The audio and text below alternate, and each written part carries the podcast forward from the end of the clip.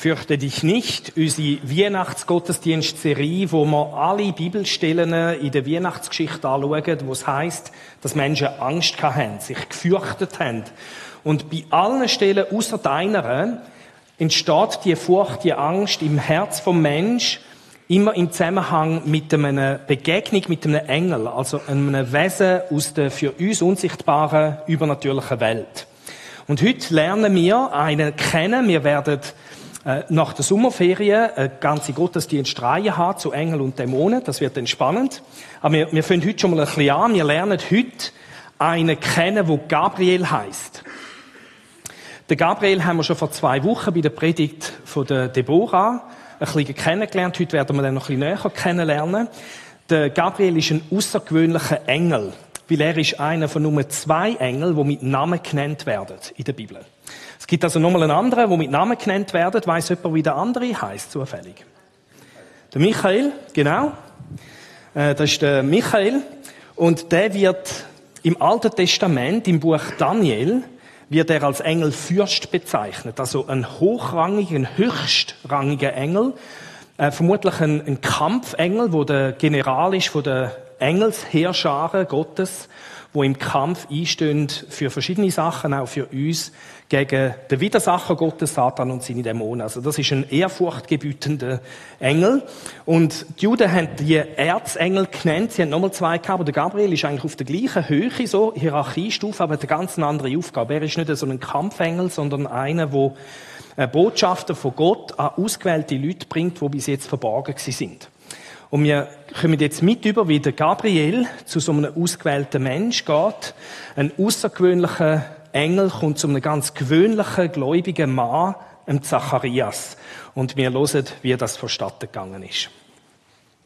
Ich lese uns Textstelle vor aus Lukas 1, Verse 5 bis 25. Als Herodes König von Judäa war, lebte dort ein Priester namens Zacharias. Er gehörte zur Dienstgruppe Abia. Wie Zacharias stammte auch seine Frau Elisabeth aus der Familie von Aaron. Beide lebten nach Gottes Willen und hielten sich in allem genau an seine Gebote und Ordnungen. Sie hatten keine Kinder, denn Elisabeth konnte keine bekommen und beide waren inzwischen alt geworden. Wieder einmal tat Zacharias seinen Dienst als Priester vor Gott, weil die Gruppe Abia an der Reihe war. Wie üblich wurde ausgelost, wer zur Ehre Gottes im Tempel den Weihrauch anzünden sollte. Das Los fiel auf Zacharias. Er betrat den Tempel, während die Volksmenge draußen betete. Plötzlich sah er auf der rechten Seite des Räucheropferaltars einen Engel des Herrn stehen. Sein Anblick flößte Zacharias Angst und Schrecken ein. Doch der Engel sagte zu ihm, fürchte dich nicht, Zacharias. Gott hat dein Gebet erhört. Deine Frau Elisabeth wird bald einen Sohn bekommen. Den sollst du Johannes nennen. Du wirst über dieses Kind froh und glücklich sein und auch viele andere werden sich über seine Geburt freuen. Gott wird ihm eine große Aufgabe übertragen. Er wird weder Wein noch andere berauschende Getränke zu sich nehmen. Schon vor seiner Geburt wird er mit dem Heiligen Geist erfüllt sein und er wird viele in Israel zum Herrn, ihrem Gott, zurückbringen. Erfüllt mit dem Geist und der Kraft des Propheten Elia wird er das Kommen Gottes vorbereiten. Er wird dafür sorgen, dass die Eltern sich wieder mit den Kindern versöhnen und die Ungehorsamen werden wieder danach fragen, wie sie Gottes Willen erfüllen können. So wird er das ganze Volk darauf vorbereiten, den Herrn zu empfangen. Woran kann ich erkennen, dass deine Worte wahr sind? fragte Zacharias erstaunt den Engel. Ich bin ein alter Mann und auch meine Frau ist schon alt. Der Engel antwortete, ich bin Gabriel und stehe unmittelbar vor Gott als sein Diener. Er gab mir den Auftrag, dir diese gute Nachricht zu überbringen. Was ich gesagt habe, wird sich erfüllen, wenn die Zeit dafür gekommen ist. Aber weil du meinen Worten keinen Glauben geschenkt hast, wirst du so lange stumm sein und nicht mehr sprechen können, bis es eintrifft. Inzwischen wartete die Menschenmenge draußen auf Zacharias. Alle wunderten sich, dass er so lange im Tempel blieb. Als er endlich herauskam, konnte er nicht zu ihnen sprechen. Daran erkannten sie, dass er im Tempel eine göttliche Erscheinung gehabt haben musste. Zacharias verständigte sich durch Handzeichen mit ihnen und blieb stumm. So ist die Begegnung passiert von einem außergewöhnlichen Engel mit einem gewöhnlichen Mann. Und die theologische Hauptbotschaft von dieser Geschichte ist, dass Gott da ganz eine neue Phase vom Heil und von der Rettung, eine neue Ära anfängt. Israel hat bis dahin, etwa 400 Jahre, Schwiegen Gottes erlebt. Wir haben zwischen dem Alten und dem Neuen Testament eine Periode von mehreren Jahrhunderten, wo es heisst, dass Gott nicht geredet hat, er hat geschwiegen. Wir haben keine Propheten, die kommen. Wir haben keine Engelerscheinungen. Wir haben keine Botschaften von Gott. Wir haben keine Wunder. Wir haben nicht so große erhörte Gebete. Das ist eine Zeit wo, wo Gott ähm, eigentlich nicht mehr wie übernatürlich hineingewirkt hat. Und Israel hat natürlich schon Sachen gehabt, wo sie können ihren Glauben nähren in dieser Zeit. Sie haben die Torah, die Bibel, das Alte Testament gehabt, sie haben den Tempel gehabt, sie haben Gottesdienste gehabt, Lieder, sie können beten und so, aber Gott ist wie nicht so aktiv gewesen. Und da, ganz an dieser Stelle, fährt alles an ändern. Äh, das ist die allererste Engelserscheinung, die wir haben, die mit zu der Maria, die kommt ja später. Alle anderen Sachen passieren später. Das heißt, jetzt geht einfach etwas los. Und es ist wie wenn Gott sagt, jetzt fährt's an, jetzt kommt da, was ich versprochen habe. Das findet jetzt statt und der Ereignis überstürzt sich. Wir haben äh, plötzlich wieder Engel, wo erscheinen und dann irgendwie ratzfatz, gerade ein Haufen. Und wir haben äh, Gott, wo redet und wo wirkt. Und wir haben sogar einen Prophet, der kommt, wo ähnlich wird sie wie der Elia äh, in, in der Person von Johannes der Täufer. Und der Papi von dem Prophet ist der Zacharias. Und wir werden jetzt ein bisschen schauen, wie es dem Papi geht. Der Papi von Zacharias ist eigentlich ein normaler Gläubiger wie du und ich. Er ist zusammen mit seiner Frau und von ihnen beiden heißt, sie sind gerecht und fromm vor Gott und lebten in allen Geboten und Satzungen des Herrn untadelig. Das ist ziemlich gläubig, oder? Sind ihr einverstanden? Also viel Gläubiger geht's nicht mehr.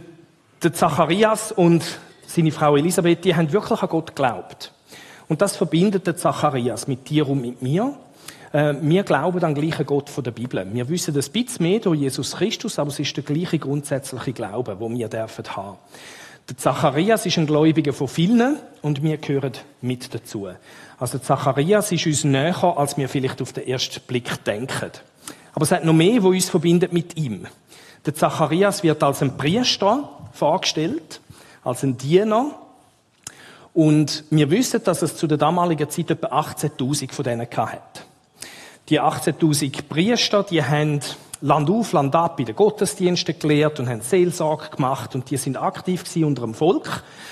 Und zweimal im Jahr sind sie, wo auch immer sie gewesen sind, oder von Weinfelden oder von Zürich her auf Frauenfeld gekommen, ins Zentrum vom Land und sind in den Tempel gekommen, dienen und haben einen Wochendienst gehabt im großen Tempel in Jerusalem. Das ist der Tempel vom Herodes. Und wir haben eine Aufteilung von diesen 18.000 in 24 Gruppen von 750 Priestern. Und immer ist so eine 750 Priester sind dann da von irgendwoher gekommen, sind auf Jerusalem gekommen. Und dann dient im Tempel und haben verschiedene Sachen gemacht. Der Tempel hat so ausgesehen, das ist der Tempel, wo der Herodes aufgebaut hat für die Juden. Wir haben hier einen Vorhof, wo die Frauen nie haben dürfen. Die Frauen haben da nicht in anderen Vorhof rein dürfen, ähm, wo die Männer drin sind und wo die Opfer vollbracht worden sind. Und der Bereich ist der Heilig das Heiligtum gewesen, unter dem Dach. Und wenn wir jetzt da reinzoomen, dann sieht das so aus. Wir haben da symbolisiert einen Vorhang, wo der hintere Teil da abgrenzt gegenüber dem Resten. Das ist das Heiligtum und das ist das Allerheiligtum. Und da innen ins Allerheiligtum hat der hohe Priester einmal im Jahr rein dürfen. Bis da daher haben wir einen Gegenstand, da wird der Weihrauch geopfert. Gerade unmittelbar vor dem dicken Vorhang wo das Allerheiligste vom Heiligen trennt. Und da ist der Ort, wo wir den Zacharias findet. Er ist da so näher, wie man nur kann, als normale Gläubige zu Gott. Und es ist zweimal im Tag Gottesdienst gefeiert worden. Die anderen haben draussen bettet, Opfer gebracht, bettet. Und dann ist jemand ausgelost worden, wie wir es gehört haben, zum da kommen. So näher, wie es nur geht. Für einen normalsterblichen Gläubigen wie du und ich. Und da ist also der Zacharias. Das heißt, wir haben pro Tag zwei Priester, die da rein dürfen. Und dann pro Woche sind dann da wie viel? 14 Öppen, oder? Und pro Jahr 28. Also jährlich haben 28 von diesen 750 ins Innere von dem Tempelbereich vor den Vorhang dürfen gehen. Und du hast nur einmal im Leben dürfen. Wenn du einmal gewesen bist, bist du nicht mehr in den Topf hineingekommen, den man ausgelost hat, oder? Und es sind niemals alle dran gekommen. Von diesen 750 hat es eine ganze Zielete von Priestern gehabt, die sind gar nicht in die gekommen. Was heisst das? Das heißt, die Szene, wo wir jetzt gerade gehört haben, das ist der totale Karrierehöhepunkt vom Priester Zacharias. Der hat sich das vorgestellt, wie das ist. Der ist noch nie drin gewesen, möglicherweise. Ähm, und, und denkt, wie wird das sein? Und so wird das sein? Und das ist so der, der einmalige Moment. Das ist so ein bisschen wie wenn du zufälligerweise einmal im, in deinem Leben vor Queen kannst, oder? Äh, das, das passiert nur einisch. Der Zacharias hat seinen Karrierehöhepunkt und wird jäh unterbrochen von so einem Engel, der auftaucht. Und nicht nur irgendeiner, sondern ein Erzengel, der Gabriel, höchstpersönlich. Und wir sehen da ganz etwas Wichtiges, nämlich der Zacharias ist einfach ein normaler Priester gewesen, und in der Bibel werden Menschen, die an den Gott glauben, von der Bibel auch als Priester bezeichnet. Wenn du an Gott glaubst, an Gott von der Bibel, dann wirst du als ein Priester bezeichnet, wo einen Dienst hat im Tempel. Jetzt nicht in einem physischen Tempel, sondern was ist der Tempel im Neuen Testament? Das ist Gemeinde. Das ist Gemeinschaft der Gläubigen.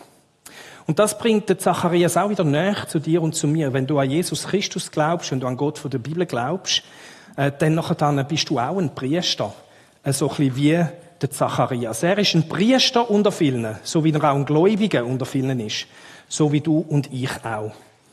Jetzt, das hat aber noch etwas Drittes, was uns verbindet mit dem Zacharias. Und das ist eine seelsorgerliche Verbindung. Der Zacharias hat zusammen mit seiner Frau eine große Not gehabt. Und zwar haben sie kein Kind können haben. Und das ist etwas gewesen, was sie dafür gebetet haben. Ganz offensichtlich. Weil in dem, was der Engel sagt, nimmt er Bezug auf die Gebet. Die Gebete sind scheinbar angekommen. Fürchte dich nicht, sagt der Engel da, Zacharias, denn dein Gebet ist erhört und deine Frau Elisabeth wird dir einen Sohn gebären. Und jetzt könnte man erwarten, dass der Zacharias sagt, yes, endlich! Super, ich bin so erleichtert und die Freude bricht dieses Herz und es ist genau das Gegenteil.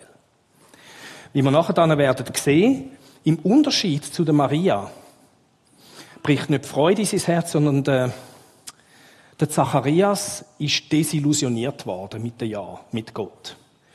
Und das ist sehr tief gegangen. Die Furchen in seiner Seele sind sehr tief gegangen, weil trotz der Furcht, die er hat, hat er kritisch zurückgefragt gegenüber dem Engel. Die Furcht ist sehr real gewesen. Äh, von allen, die eine Begegnung haben mit dem Engel, in der Weihnachtsgeschichte hat er am meisten Angst gehabt. Der Zacharias, wir lesen da, dem ist von Furcht und, und fast Panik ergriffen worden. Äh, das ist eine normale Reaktion, wenn man so einem Erzengel begegnet. Der Daniel im Alten Testament, einer, der äh, Umgang hat mit der unsichtbaren Welt, bekannt ist mit dem, äh, der erzählt, wo der Gabriel ihm begegnet, wie es ihm geht. Daniel 8. Gabriel trat nahe zu mir. Ich erschrak aber, als er kam und fiel auf mein Angesicht. Er hat es einfach pff, auf, aufs Gesicht gehauen. Oder? Und dann redet da der Gabriel, das ist der gleiche Typ, der gleiche Engel, äh, redet mit ihm und dann sagt er nachträglich, oder, Debriefing, äh, und ich, Daniel, war erschöpft und lag einige Tage krank. Also das ist wirklich eine anspruchsvolle Begegnung.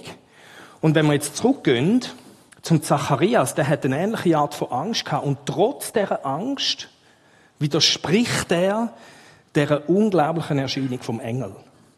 Der Engel sagt, du wirst deine Frau wird ein Kind bekommen. Und dann sagt er, du wirst sogar Freude erleben, du wirst Freude und Wonne haben. Endlich wird wieder Freude in das desillusionierte alte Herz und Zacharias brechen. Und viele werden sich über die, seine Geburt freuen, denn er wird groß sein vor dem Herrn. Und da haut zum Zacharias den Nuki raus.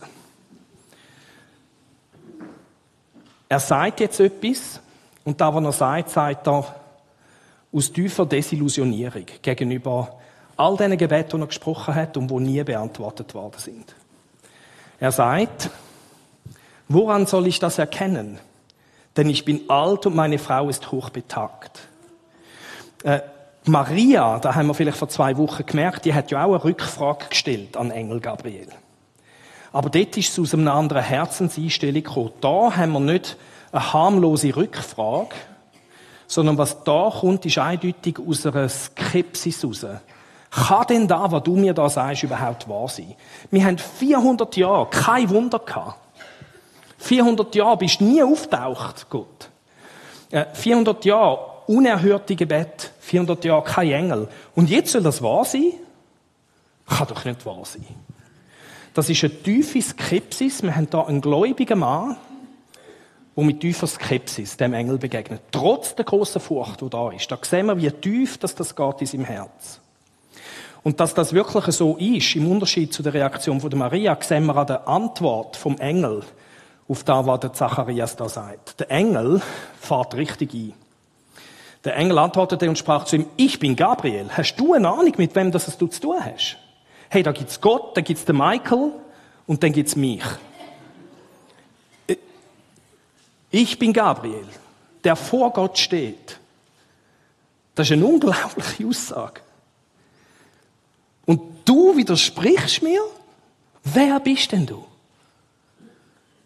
Und ich bin gesandt, mit dir zu reden und dir dieses, dies zu verkünden. Und siehe, du wirst verstummen und nicht reden können. Und man merkt dann, er kann nicht einmal hören nachher. Bis zu dem Tag, an dem dies geschehen wird, weil du meinen Worten nicht geglaubt hast, die erfüllt werden sollen zu ihrer Zeit. Haben wir da? Wir haben da einen Mann, der wirklich gläubig ist und wo im Dienst steht, aber wo mit tiefer Skepsis Gott gegenüber lebt. Und das sogar in dieser angsterregenden Begegnung mit dem Erzengel Gabriel zum Ausdruck bringt. Wir haben da einen Mann, der skeptisch ist. Und die Frage ist, ob dich das auch verbindet mit dem Zacharias. Du bist verbunden mit, mit ihm, weil du vielleicht auch an den gleichen Gott von der Bibel glaubst. Du bist verbunden mit ihm, weil die Bibel dich als Priester bezeichnet. Und es kann sein, und da möchte ich dich fragen, ob du die Einstellung, die der Zacharias hatte, auch kennst. Kennst du das in deinem Leben als Christ? Bist du zwar gläubig, aber skeptisch und desillusioniert mit Gott? Vielleicht hast du aufgehört zu beten für da, wo dein grosse Anliegen war. Vielleicht hast du überhaupt aufgehört zu beten. Vielleicht traust du Gott kein Wunder mehr zu.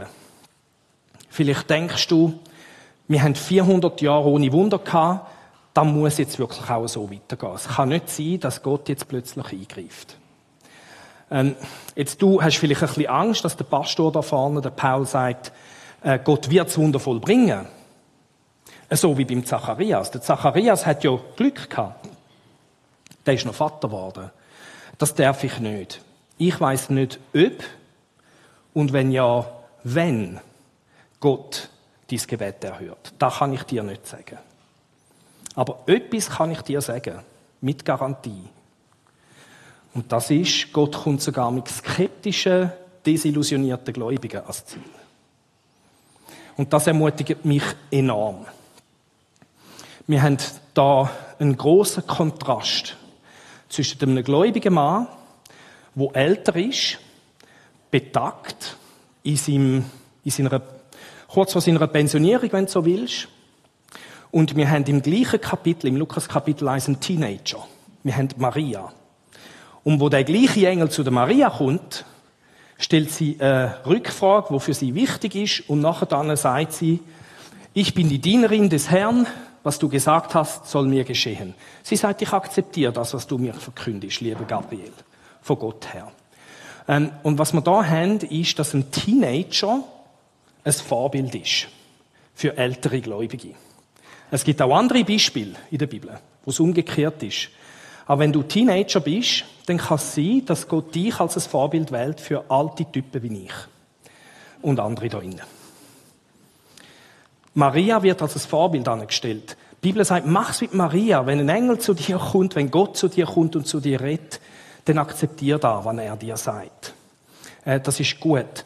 Der Zacharias, mach's nicht wie er. Der Zacharias ist desillusioniert und irgendwo verhärtet in seinem Herz, ob schon er glaubt, oder? Der Zacharias ist eine harte Nuss. Und der Engel weiß, wie er den Zacharias muss anpacken, um die Nuss zu knacken. Er sagt, Zacharias, wir nehmen dich jetzt für ein paar Monate aus dem Dienst. Äh, anstatt dass jetzt du redest, musst du vielleicht wieder lernen hören. Und zwar auf Gott. Ähm, ich kann dir nicht sagen, wenn du ein desillusionierter Christ bist, wo am Ringen ist mit Gott, was du brauchst, dass deine harte Nuss knackt wird, das weiß ich nicht. Aber was ich weiß, ist, dass Gott mit dir genauso zum Ziel wird kommen und Freude wird wieder dürfen in dein Herz hineinbrechen, so wie beim Zacharias das auch der Fall war. Weil Maria, sie lobt ja Gott. Es gibt den Lobpreis, den Lobgesang, das Lied von der Maria. Und es bricht so aus ihrer raus, gelobt sei der Herr, wie freue ich mich an, an Gott, meinem Retter. Gott rettet mich. Ähm, und beim Zacharias kommt genau ausgleich. Kaum kann er wieder reden, nachdem dass er einige Monate hat müssen schweigen und auch nichts mehr gehört hat. Äh, kaum kann er wieder reden, bricht es aus ihm raus. Und wir haben den Lobpreis von Zacharias. Gelobt sei der Herr, der Gott Israels, den er hat besucht und erlöst sein Volk. Also Gott kommt mit beiden als Ziel. Das ist etwas Wunderbares. Und die Frage ist, wie bist du da, heute Morgen oder online? Bist du heute eher ein Zacharias oder eine Maria? Äh, die Bibel sagt, bist wie eine Maria, das ist gut. Aber was ist, wenn du nicht kannst, wie eine Maria sein? Was ist, wenn du zu Gott geredet hast, betet hast und du verstehst einfach nicht, wie er antwortet, wie er reagiert, sein Verhalten, seine scheinbare Abwesenheit, deine 400 Jahre kannst du wie nicht mehr einordnen und du bist skeptisch geworden. Und etwas ist auch ein bisschen verhärtet in dir. Äh, bist du eher so? Jetzt der Zacharias hat Glück gehabt.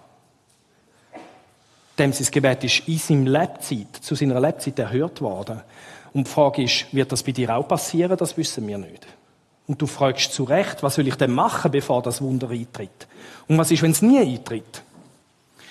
Wo treffen wir den Zacharias an, bevor das Wunder stattfindet in seinem Leben? Wo begegnen wir ihm? Im Tempel am Dienen. Und das ist da, wo du kannst machen, wenn es bei dir noch schwierig ist und du an Jesus glaubst, dann dien in der Gemeinde, an irgendeinem Ort. Egal, ob es jetzt gerade dein Karrierehöhepunkt ist oder nicht. Dien in der Gemeinde weiter. Das ist ganz wichtig. Und dann, wenn es sollte passieren, dass Gott eingreift und das Lob tief in dein Herz kommt und die Freude bricht so richtig wieder rein, dann sing. Äh, dann erzähl anderen in der Gemeinde von dem, was Gott da hat in deinem Leben. Das ist da, wo wir lernen von ihm. Und was wir einfach mitnehmen können von heute Morgen ist, Weihnachten ist nicht nur für Marias, sondern auch für Zacharias. Weihnachten ist für alle. Gott rettet eben nicht nur die guten Marias, sondern auch die ein bisschen verknarzten, harten Nüsse, wie Zacharias. Er kommt auch für dich. Und daran möchten wir Ermutigung nehmen. Je nachdem, wie es dir geht, kannst du einfach wissen, Weihnachten, das ist auch etwas für mich. Und wir werden jetzt ein Lied singen miteinander. Und in dem Lied wird es noch einen instrumentalen Teil haben, wo ich dich einladen möchte, zum es wieder wagen, vielleicht mit Gott zu reden, ins Gespräch zu kommen mit ihm. Vielleicht redest du mit Gott so wie der Zacharias mit dem Engel. Dann musst du gefasst sein, dass vielleicht etwas passiert, vielleicht passiert auch nichts. Ähm, red wieder mit Gott. Vielleicht musst du wieder eine neue Platzanweisung bekommen, im Dienst, im Tempel, also in der Gemeinde. Vielleicht ist es einfach deine Art, zu sagen, Gott, da ist mein Herz, das skeptisch und desillusioniert worden ist. Ich heb dir mein Herz jetzt an. Ähm, ich lade dich ein zum Reden. Und wenn du vielleicht eh noch auf der Maria-Schiene bist im Moment, dann kannst du Gott einfach danken für das Gute, das da ist. Aber heute möchten wir Weihnachten wirklich auch vor Augen haben für die, die desillusioniert sind. Wir hören auf die Worte von dem Lied, die passen gut zu dem, was wir gehört haben. Und dann komme ich auf, gebe euch Zeit, um einfach mit Gott ins Gespräch zu kommen, persönlich, und dann bete ich noch mit uns.